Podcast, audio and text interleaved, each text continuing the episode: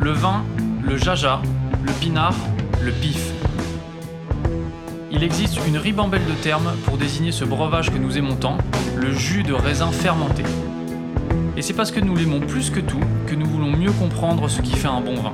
Cépage, climat et terroir y participent, mais avant tout, il y a la patte des vigneronnes et des vignerons. Je suis Romain. Je suis Florian. Je suis Antoine. Nous sommes trois copains et nous vous emmenons à la rencontre de ces hommes et de ces femmes dans leur domaine pour les interroger sur la magie de leur métier et leur vie au milieu des raisins, des vignes et des barriques. Bienvenue à toutes et à tous dans le bon grain de l'ivresse.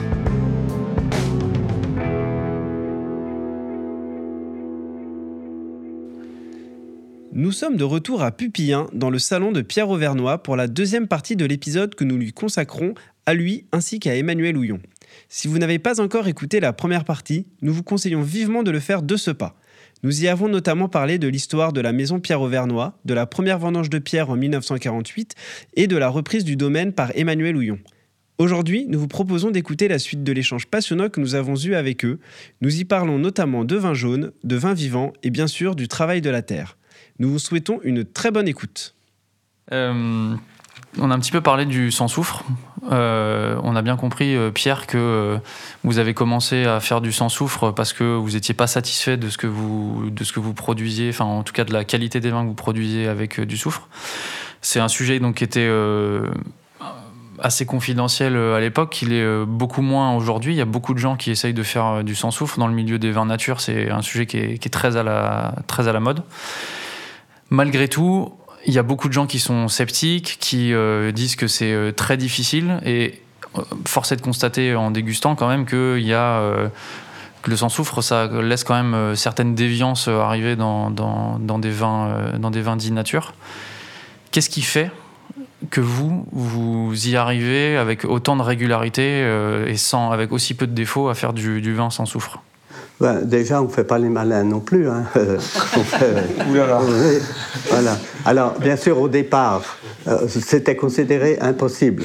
Mais aussi, j'ai eu la chance, donc j'ai travaillé avec un peu de soufre en vinification, mais les vignes n'ont jamais été désherbées chimiques. Donc, on avait les éléments dans le raisin qui ont permis de faire des vins sans soufre. Parce que ceux qui disaient que c'est absolument impossible, euh, ils avaient un peu raison de dire ça parce qu'ils partaient sur des vignes qui avaient été désherbées chimiques. Donc à ce moment-là, les vignes qui, avaient, étaient plus travaillées, donc ils ont tué une bonne partie des levures. Et c'est les mauvaises levures qui s'emparent du milieu. Et puis des vignes qui n'avaient jamais été travaillées, les racines remontent, elles prennent la potasse en surface, la potasse se combine à l'acide tartrique et fait chuter le pH. Donc ils n'avaient pas les éléments dans le raisin pour faire un vin sans soufre. Donc c'était normal qu'ils disent que c'était impossible, puisqu'ils n'avaient pas des raisins qui le permettaient. Donc là, il faut bien aussi remettre dans le contexte. Et aujourd'hui, du coup, toujours pas d'utilisation d'engrais chimiques, euh, euh, d'engrais, enfin de désherbants chimiques, pardon, euh, à la vigne. Ah non, mais jamais. Les sols sont travaillés. Euh, les sols sont travaillés. Il n'y a jamais eu de désherbant. Il n'y a jamais eu, bien sûr que non, puisque sinon, d'ailleurs, on serait pas en agriculture biologique. Sinon, déjà, c'est, euh... non, non. On essaie de, mais justement sur le travail de sol, même j'en fais moins qu'avant.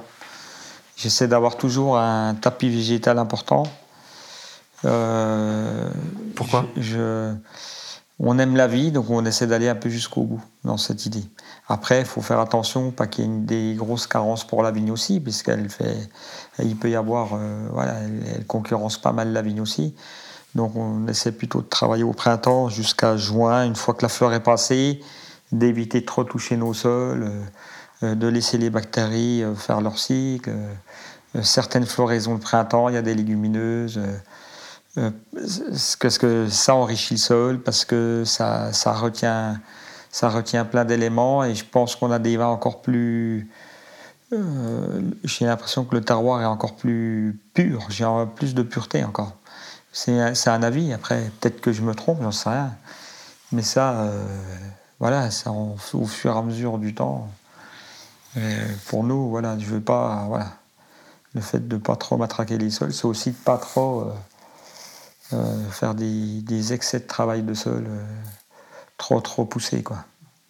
Ah, je dis pas qu'il en faut pas, attention. Hein. Là, parce que on a quand même, on, est en monoculture, on est quand même, tout n'est pas parfait. Hein. On est dans des cycles, ma foi, euh, voilà. Quand on se creuse un peu la tête, quand on regarde bien, rien n'est vraiment parfait. Hein. Tout est un peu excessif. Donc justement, on essaie de faire attention. On sait qu'on va perdre un peu de récolte, mais en même temps, on n'est pas là pour matraquer nos sols aussi. Donc il y a une régularité à voir sur euh, euh, la vigne, le sol, euh, la vie du sol, voilà, sur l'ensemble.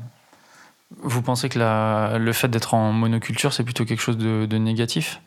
La question est pour vous deux. Hein. Négatif, c'est pas, c'est loin d'être parfait, bien sûr. C'est pas parfait. Imaginons qu'on retrouve de la vigne partout, ce serait pas très bien non plus. Donc, ce qui est pas mal dans le Jura, c'est qu'on a aussi des parcs, on a des bois. D'ailleurs, même nous, on a des bosquets à côté des vignes qu'on laisse on a, oui, c'est pas, on n'est pas là pour. Euh, donc, euh, on, est loin de tout détruire ou tout, voilà, dire. Puis en même temps, des terrains qu'on pourrait éventuellement planter si on faisait faire. Donc, non, non, on fait attention. Mais, voilà, faut quand même, euh, faudrait pas qu'il, voilà, faut faire attention quand même. Bien sûr. Je pense que ben, c'est un peu comme tout, hein. tout excès tout excès euh, peut provoquer des déséquilibres importants. Il y a, quelques années, il y a euh, des vignerons précurseurs qui sont lancés, euh, enfin comme Alain, Alain Labbé, pardon, qui se sont lancés dans un travail plutôt parcellaire pour la création de, enfin la production de, leur cuvée. Vous, c'est pas quelque chose que, que vous faites beaucoup? Bah, Disons que déjà à l'époque, avec du, temps des parents à père, ils n'ont jamais trop fait, ils vendangeaient, leur poussard et puis ils, mettaient dans leur tonneau. Donc euh, euh, faire du parcellaire, euh, quand tu as une parcelle, puis tu peux faire par exemple une cuvée, une cuve par exemple, si tu remplis une cuve pleine, etc., pourquoi pas. et puis après tu passes à une autre cuve où tu n'auras que 5 hectos. Parce que c'est difficile de dire, tiens, c'est pile poil 30 hectos de ça, 26 hectos de ça, et puis à un moment donné, tu vois, tu finis forcément avec un mélange un global.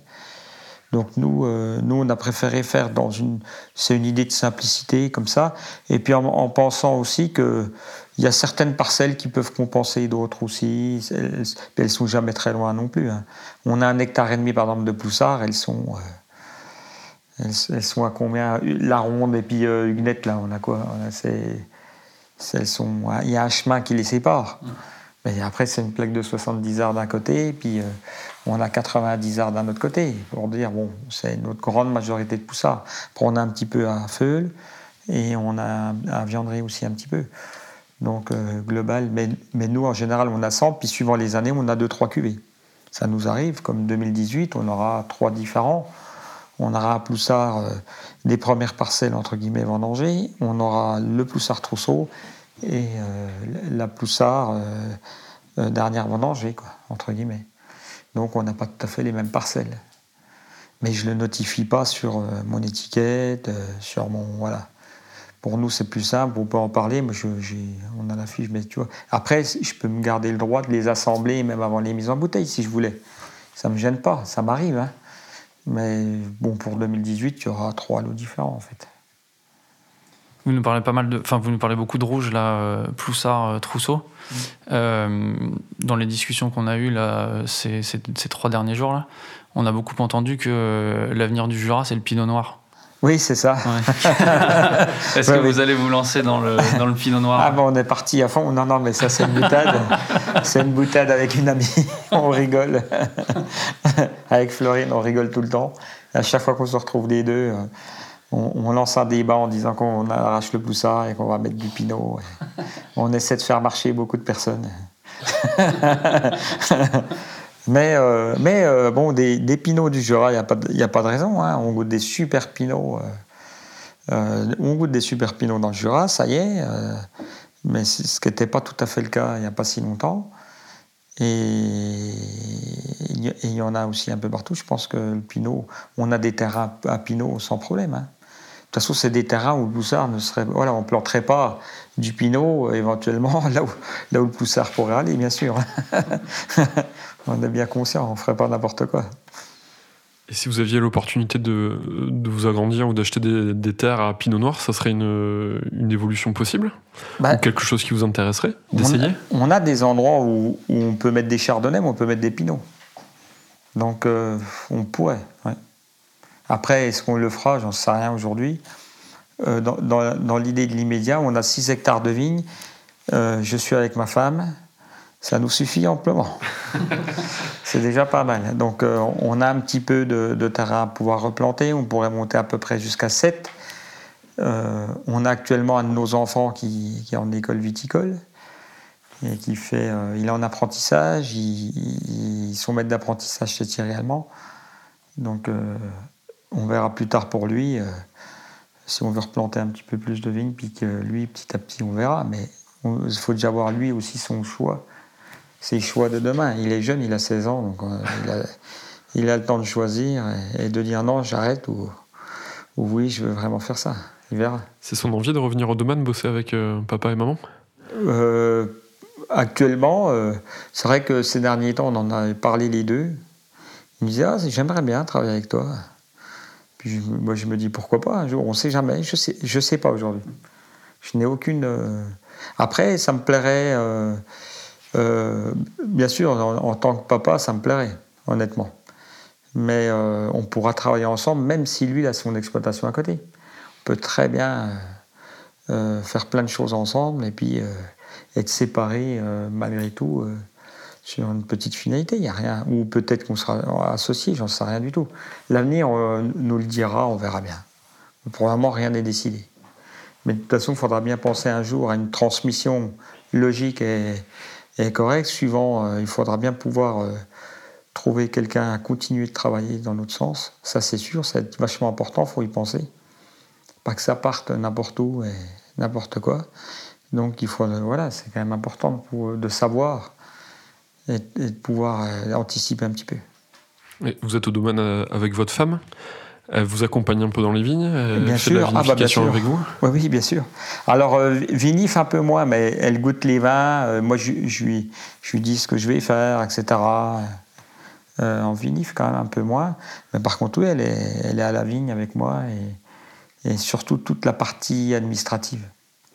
C'est un, ça fait partie aujourd'hui des éléments importants.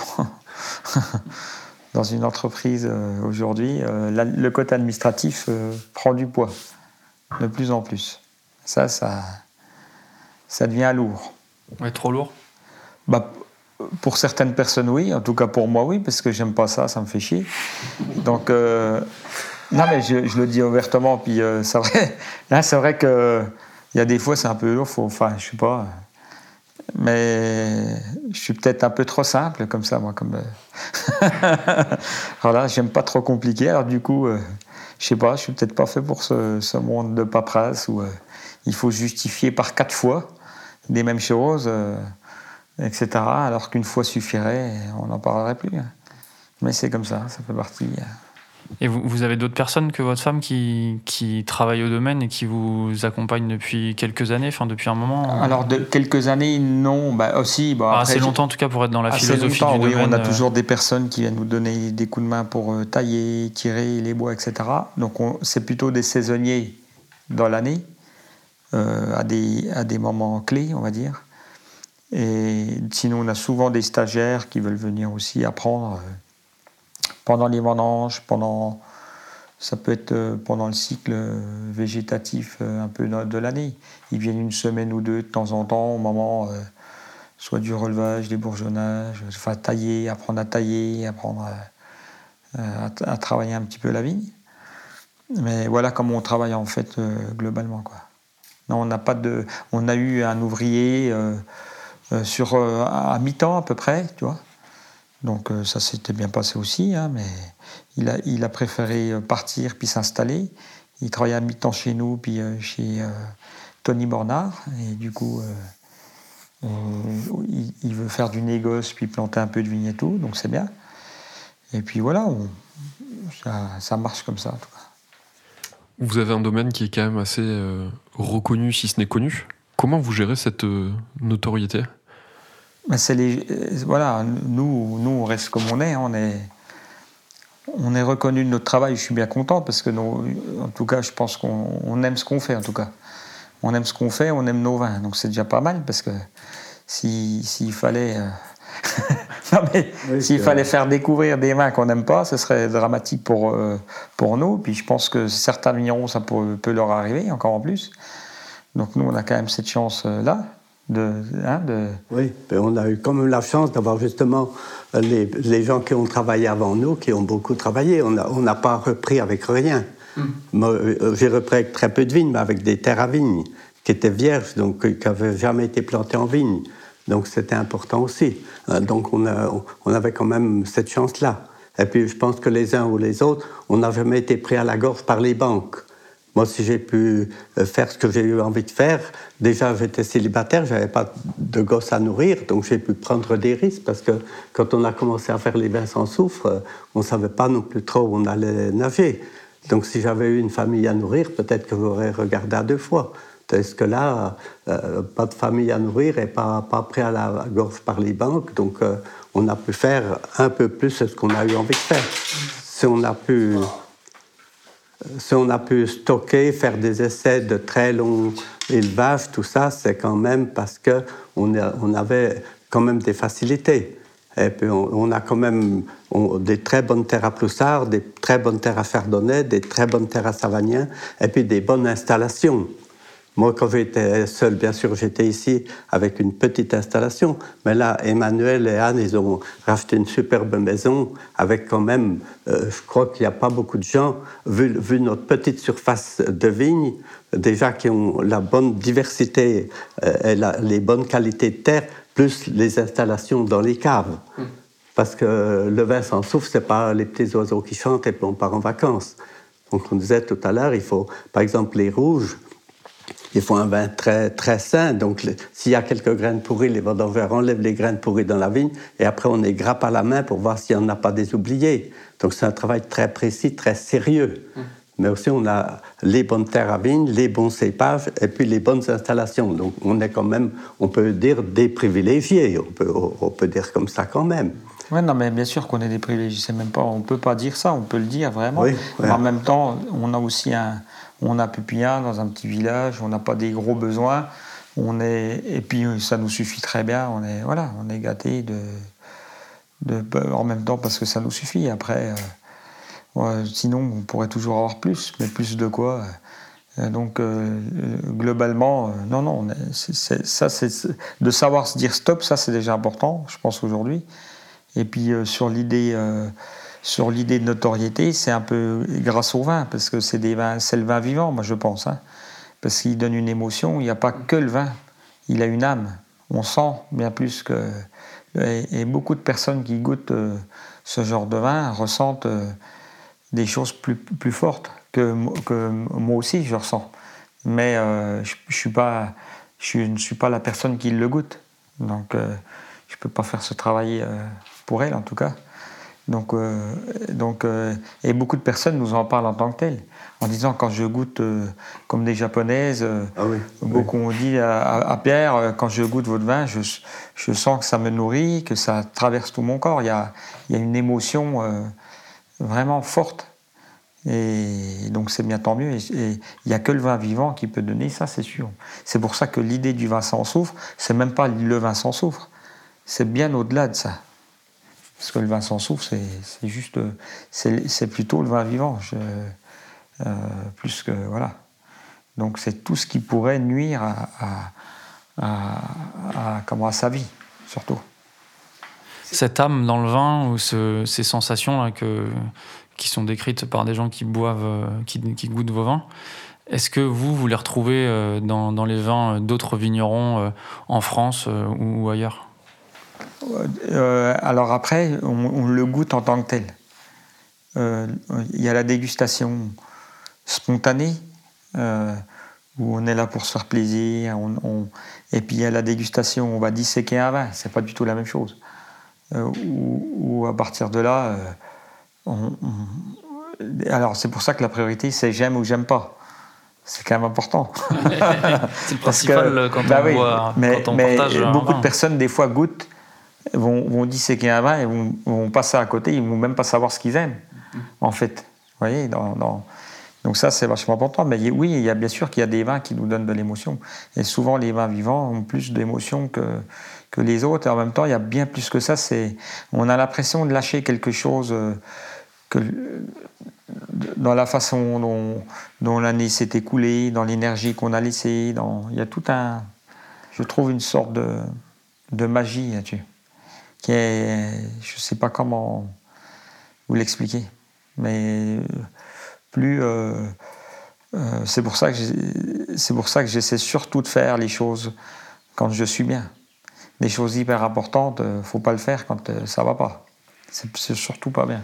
Il faut vraiment essayer déjà de se préparer à être bien. C'est pour ça que la biodynamie j'aime beaucoup parce que c'est presque une préparation personnelle.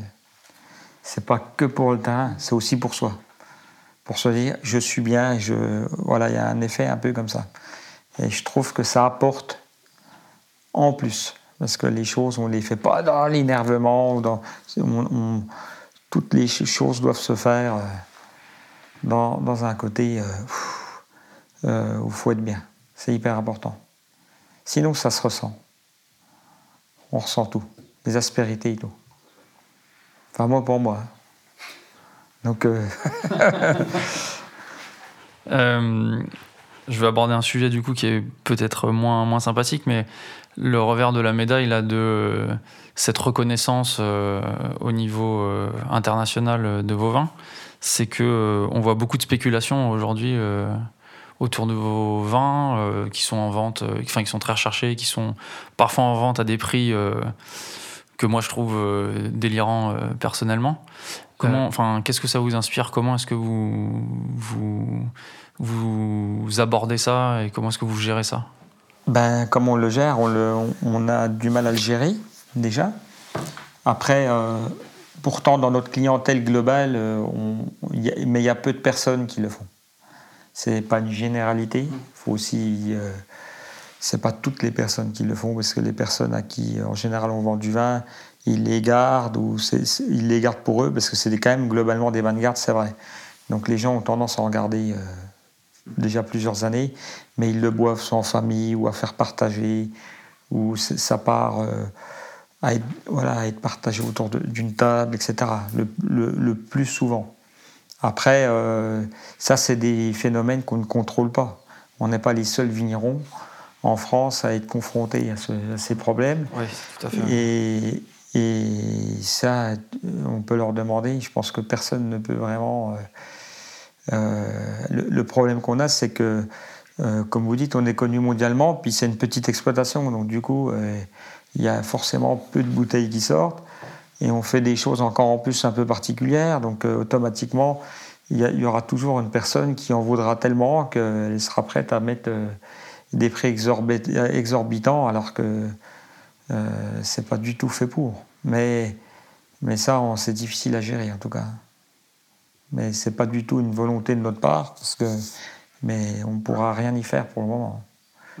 Je sais pas trop. Il euh, faut faire attention, toutes les personnes qui ont du vin et qui partent au domaine, de faire attention à, éviter cette spéculation-là. Et surtout, nos cavistes aussi, ils ont un gros travail derrière, parce que euh, sur le partage des vins euh, qui, leur sont alloués, à eux de, de, de, bien le distribuer à des personnes qui font attention et qui justement évite euh, la spéculation. On ne peut faire que ça. Je peux pas. C'est pas un travail seul. Hein. C'est vrai qu'il y a, il y a de la spéculation. ça, voilà. Il y a un, monsieur de Paris qui m'appelle un jour. Il me dit oh, Je trouve des chardonnays à 200 euros.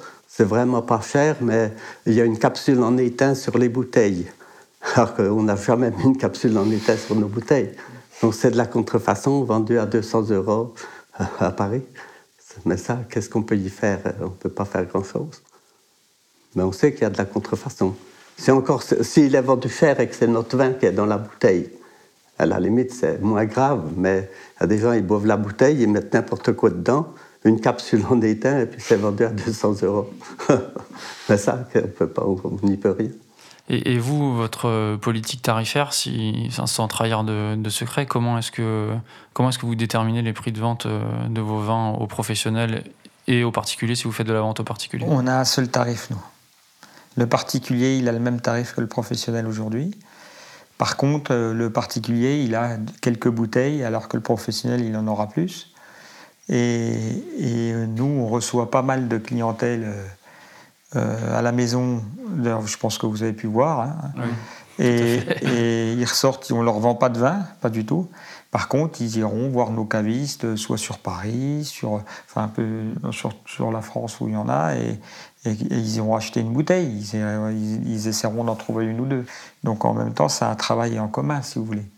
Nous, on travaille aussi pour, notre, voilà, pour nos cavistes, etc. Mais on a un seul tarif aujourd'hui. On n'a pas. Euh, Pierre a toujours fait comme ça. Nous, on, fait, on continue à faire comme ça que ce soit l'exportation, euh, tout, c'est on a un tarif. On a eu, euh, vous en parliez, on a eu la chance d'être à la, dégustation il y, a, il y, a, deux jours. J'y ai trouvé une dimension de jeu de votre part dans les bouteilles que vous nous avez ouvertes au fur et à mesure de la dégustation. Est-ce que c'est c'est quelque chose que vous aimez bien faire quand vous organisez des, des dégustations comme ça, y compris pour vous, Pierre? Je me souviens de la dernière bouteille qu'on a goûtée. Vous nous demandiez quel vin c'était. Il y avait quatre choix. Et tout le monde a répondu soit l'un, soit l'autre, un des quatre choix. Et puis finalement, c'était un peu la, euh, l'assemblage des quatre finalement. Je dirais pas ce que c'était, mais. Ah ben, il y a aussi différentes dégustations. Là, l'autre jour, on était peut-être une trentaine dans la pièce, donc c'est une façon de goûter. C'est aussi en même temps un peu la fête, mais il y avait du sérieux. Vous avez vu que c'était très sérieux aussi. Autrement, quand on fait, on peut dire une vraie dégustation, on limite à 14 personnes. Une table carrée, une table au carré pour bien communiquer. Mm. Et puis là, évidemment, on essaye d'être un peu plus sérieux, parce que la dégustation, bon, c'est la convivialité, bien sûr, le vin, c'est la convivialité, mais si on veut s'en rappeler, eh, on apporte quand même des belles bouteilles sur la table, donc il y a un certain respect à avoir pour la bouteille.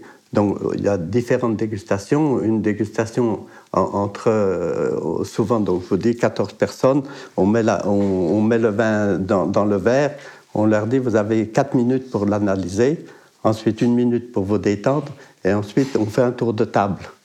Et quand quelqu'un parle, on demande à tout le monde de l'écouter, etc. Oui, c'est un petit peu une dégustation, un petit peu protocole. Alors que là, l'autre jour, c'était un petit peu ce genre-là, mais beaucoup plus décontracté. Euh, c'est vrai qu'on aime bien jouer. on demande euh, est-ce que c'est chardonnay, savagnin, parce que nous-mêmes, on est aussi bêtes les uns que les autres, il ne faut pas se faire d'illusions. J'ai pour habitude de dire une belle bouteille étiquetée sur la table, on est autour de la bouteille, on est tous des rois, mais devant le verre à l'aveugle, on est tous des cons. ça, c'est. Oui. Non, puis l'idée du jeu, c'était aussi pour montrer une dimension euh, parce qu'on a surtout goûté, euh, bon, on avait goûté le Savagnin aussi, mais ce que je voulais, c'était vous montrer la, différence d'élevage par rapport au Chardonnay. Et ce qu'il pouvait donner en gros contenant, en plus petit, élevé plus longtemps. Ça permet d'ouvrir un, esprit sur un cépage et sur des types d'élevage, etc. C'est un jeu, mais en même temps, c'est une sorte de. Voilà, c'est ouvrir une idée de connaissance de quelque chose. C'était pour moi important. Et, donc de faire des dégustations de temps en temps comme ça. Puis après, ça dépend comment elles se déroulent. Si on voit que ça accroche pas trop, etc., on, peut euh, arrêter un peu. Si on voit, vous voyez, euh, euh, et le fait, le fait d'être nombreux comme ça, ça nous permet de, bah là, on a une bouteille, on fait le tour avec. Il n'y a pas de gaspillage aussi, on fait profiter tout le monde. Il y a souvent des échanges entre personnes. C'est sympa, c'est vraiment sympa. Euh, je voudrais pas repartir d'ici sans, euh, sans parler de vin jaune avec vous. Euh, déjà parce que j'aime beaucoup ça. Et euh, puis parce que vous en avez toujours fait aussi. Donc vous avez quand même une expérience non négligeable de, sur, le, sur, le, sur le vin jaune. Qu'est-ce qu'il faut pour faire, pour faire un bon vin jaune? Déjà, on sait plutôt ce qu'il ne faut pas. si on a une toute petite année, qu'on très peu d'alcool et puis une année pluvieuse, là, on sait qu'on n'en fera pas. Par contre, après, même si on a une belle qualité, on met dans les tonneaux, on le suit, et puis après, on voit si on peut en faire ou pas. Mais bon, il faut déjà une bonne richesse. Donc, la richesse alcoolique, donc si on a la richesse alcoolique, ça veut dire que les autres éléments ont suivi. Donc il nous faut une belle qualité de vin, une belle qualité de raisin. Et puis après, ben, on en fera ou on n'en fera pas. Il ne faut pas non plus. Mais si on a une belle qualité, on a comme des chances de faire un, un vin jaune. Et puis j'avais quand même la chance, j'avais comme beaucoup de terre à Savagnin. Quand la moyenne du Jura était 14% de Savagnin, moi j'avais 33% quand même de mon exploitation. Donc sur les Savagniens, j'ai pu quand même faire beaucoup d'expériences que d'autres n'ont peut-être pas fait. Euh, donc, voilà. Et vous avez déjà fait de l'élevage euh, sous voile pour d'autres, euh, pour d'autres cépages avec le chardonnay? Non, ben, comme disait Manu, on a fait des longs élevages, mais pas sous voile. Nos chardonnays ont toujours été houillés. Mais ce qui est intéressant, c'est de voir justement les, les, différentes façons d'élever, le résultat qui est très différent en fonction de la cave, de l'hygrométrie de la cave, de la grandeur du tonneau, de l'épaisseur du bois, etc. Donc, on ne fait pas de parcellaire, mais par contre, on fait beaucoup d'expériences quand même de différents volumes. Différents volumes élevés différemment avec des temps très différents. Euh, bien souvent, le chardonnay, c'était normal qu'on l'élève très peu de temps, euh, parce que M. Chauvet disait un chardonnay, c'est la finesse, c'est l'élégance, on ne doit pas l'élever très longtemps. Alors que dans le Jura, mais aussi on a notre terroir qui est là derrière. Donc vous avez vu, on a, on a des, des chardonnays élevés très longtemps qui donnent de très bons résultats. Mm.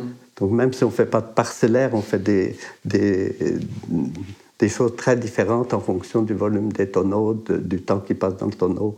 Et puis après, le temps de bouteille est très important aussi. En parlant d'élevage long, là, enfin, on a entendu parler euh, d'un vin jaune de 20 ans là, que vous venez de mettre euh, en bouteille, si j'ai bien compris. Sur un 99, mais ça c'est un essai privé euh, qu'on a, qu'on garde un peu pour nous. On a, on a un peu une centaine de bouteilles. Pourquoi? Enfin, Mais c'est particulier, c'est juste pour nous en tant que.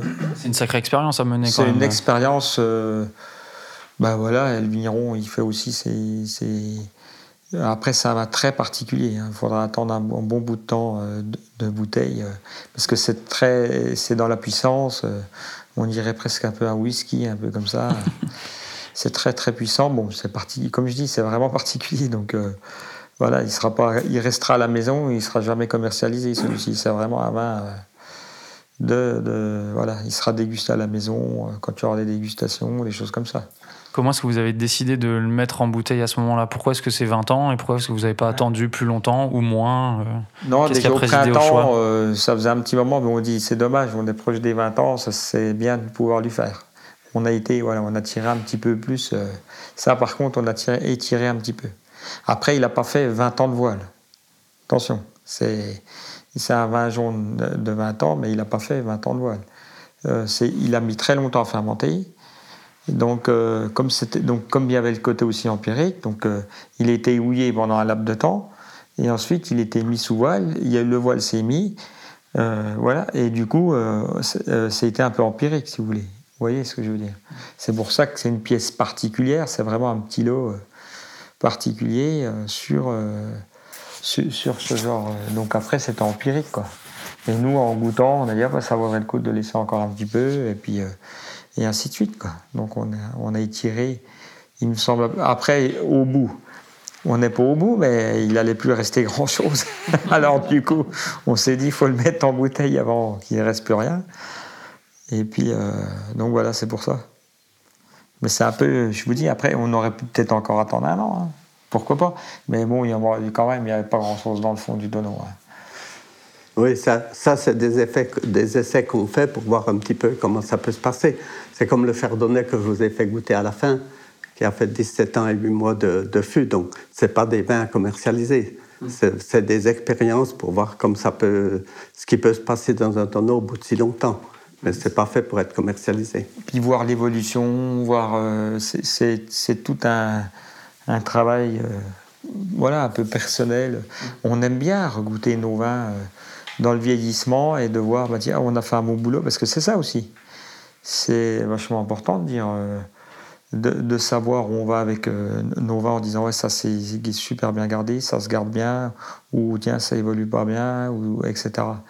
Donc si on ne regarde pas, on ne saura jamais.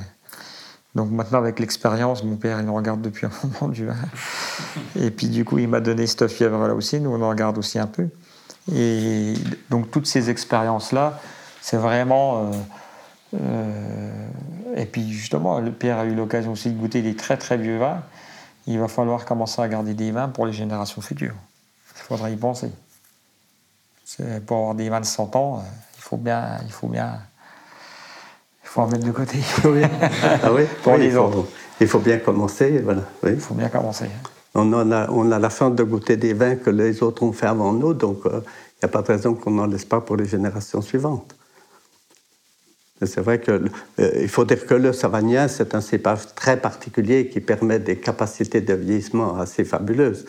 Parce qu'on parlait de ce vin de 1774 qu'on a goûté à 220 ans, mais dans ce groupe, on appelait ça le groupe d'études du vin jaune. On a eu l'occasion de goûter plein de vins jaunes des années 1800, 1850, etc., qui sont encore presque, tout- qui sont tout neufs encore. C'est pour ça que le Savagnin, c'est un cépage très particulier euh, qui mérite euh, d'être pris en considération. Vous avez fait des expériences de- d'élevage long sur des rouges aussi? Euh, non. Non, ça a moins de. Alors, on a fait des élevages longs, mais sur des poussards, c'est une 40, tu vois, 48 mois à peu près, c'était, c'était 4 ans. On avait fait. euh, c'était les 2005. On- mais en même temps, c'était particulier. Il avait fini de fermenter euh, euh, pareil, et ça avait- il restait un peu de sucre. Et il avait des tanins un petit peu durs. On l'avait mis en foudre dans une cave fraîche. et on avait fait un élevage. On avait dû vendre les 2008 en, en 2009. Les 2008 avaient été vendus avant les 2005 à l'époque, donc c'est ordonné, voilà. Mais ça n'a pas le même. euh, tu vois, le ploussard, il ne va pas évoluer en pièces correctement. Il n'est pas fait pour. Tu vois, un rouge avec les structures tanniques, euh, euh, il n'a pas la. On n'est plus du tout dans le même monde de vin. Comme je disais, un vin blanc euh, macéré ou un vin blanc, entre guillemets, traditionnel pressé immédiatement, on a deux mondes différents. C'est plus du tout. On peut plus vraiment la les comparer. C'est deux. Il y en a un qui est macéré et l'autre pas. Enfin, il faut bien le mettre quand même en évidence. C'est plus du tout pareil. Au niveau de la structure, au niveau des acidités, au niveau euh, euh, des matières, tout ça, ça n'a rien, rien à voir. Les acidités, c'est fou les différences. Donc du coup, euh, du coup, c'est- du, du coup, même pour les élevages en, en tonneau très longtemps, on n'est plus sur la même, euh, on n'est plus du tout sur les mêmes possibilités. Dernière question euh, pour vous deux. Est-ce que vous êtes content euh, de ce que vous faites et de ce que vous produisez? Bah, ça, moi, j'en ai parlé un peu tout à l'heure, donc je pense que il me semble avoir dit euh, qu'on aimait ce qu'on aimait faire, ouais, on est- qu'on aimait ce qu'on faisait, donc euh, heureusement. Donc oui, on c'est très bien, heureusement. Euh, de toute façon, justement, on fait justement les choses qu'on aime faire. Donc euh, c'est ce qui bah, permet de d'être heureux et d'être euh, voilà. Mais en même temps, on peut faire mieux, ça, c'est sûr. Il n'y a pas de limite. hein. Et vous, Pierre? Ouais, ben, je crois que si on n'aimait pas ce qu'on fait, il y a longtemps qu'on aurait arrêté. Et puis voilà, comme dit Manu, on peut toujours faire mieux. Toute façon, quelqu'un disait, on est jardinier et on meurt apprenti. Ça, il ne faut pas l'oublier. Donc, euh, euh, on aura toujours à apprendre. Et puis surtout, avec le changement climatique, il faudra toujours s'adapter, sans arrêt s'adapter. Alors voilà. En tout cas, euh, moi, je suis content d'avoir fait ce métier, de l'avoir transmis. Manu est heureux dans ce métier. Voilà, c'est surtout ça qui, compte, c'est d'être heureux dans son travail. Voilà, c'est plus un travail, on va dire, c'est presque un loisir, même si c'est parfois très dur. Pas croire parce que le métier de vigneron, c'est pas toujours autour d'une table. ça, il faut pas, il faut pas l'oublier non plus. Alors, c'est pas la, c'est loin d'être la majorité des cas. Et puis, euh, il y a des bons moments de partage, mais de l'autre côté, oui, il faut. euh, Ah oui, oui. Il y a comme un suivi, euh, on dit le vin sans souffle, c'est pas les petits oiseaux qui chantent et puis on part en vacances. hein. Il y a un travail très sérieux à faire, il faut être très sérieux, très technique aussi. Il y a, il y a le côté de sensibilité, il y a le côté technique, c'est tout un, c'est tout un ensemble. Il, faut, il y a un ressenti, mais il y a un côté très technique aussi en même temps. Donc euh, c'est un travail sérieux, mais dans le plaisir en même temps. Je suis, je suis désolé, ça va être la dernière question. Là, je vais rebondir. Quand vous dites qu'on peut toujours s'améliorer, c'est quoi les pistes d'amélioration que vous avez pour les, pour les années à venir? Bah, disons qu'on a. Ce qu'il va falloir faire à, à travailler, c'est. euh, Je ne sais pas si c'est que pour l'amélioration, mais en même temps, c'est la prés- préservation. On a encore des vieilles vignes, euh, garder un parc de, de sélection massale important, parce qu'il y a encore pas mal de vieilles vignes dans le Jura, donc ça, je pense qu'il faut mettons en place quelque chose maintenant, parce que ça va être trop tard, et puis après, on aura du mal à revenir en arrière. justement, sur le changement climatique, peut-être on, pourrait aussi sélectionner des, des, des, pieds un peu plus tardifs pour retrouver des vendanges un petit peu plus tardives, etc. Ça, ça serait possible. On pourrait, parce qu'on allait dans l'autre sens à l'époque. Hein. Oui, on a fait toutes les sélections ont été faites pour essayer de vendanger plus tôt. Maintenant, il faudra plutôt les faire dans l'autre sens. On peut repartir un petit peu à l'envers, justement, euh, dans, ces idées de sélection. Euh, et, sur le global, euh, le gros travail, ça va être aussi sur l'idée des travails de sol, les besoins ou pas. Euh, moi je dis pas vraiment de front de pied. Aujourd'hui, de toute façon, c'est compliqué. On a encore. Euh, et puis surtout, c'est de trouver aussi euh, des alternatives au cuivre. on travaille avec des tisanes, des choses comme ça. On évite vraiment des doses importantes de cuivre. Par contre, il faudrait pouvoir aussi trouver des alternatives. Alors après, je sais pas si ça, nous aiderait à faire mieux, meilleur ou pas, j'en sais rien. Mais en tout cas, ça, ça peut être des, pistes importantes pour nous. Et puis en même temps, il y a tellement, comme je vous dis, après, sur l'idée d'élevage, de, de, de cave, de, il y a encore plein d'autres. C'est vaste. C'est pas que sur un seul élément, c'est sur plein, plein de choses, en fait. Moi, je me pose plein de questions sur pas mal de choses. Mais ça fuse de trop et j'ai du mal à, à. Je peux pas tout lancer. Ou euh, les choses arrivent doucement parce qu'il y y a le cycle de la vie qui fait qu'on n'a pas que son temps à ça. Euh, mais certaines fois, j'aimerais.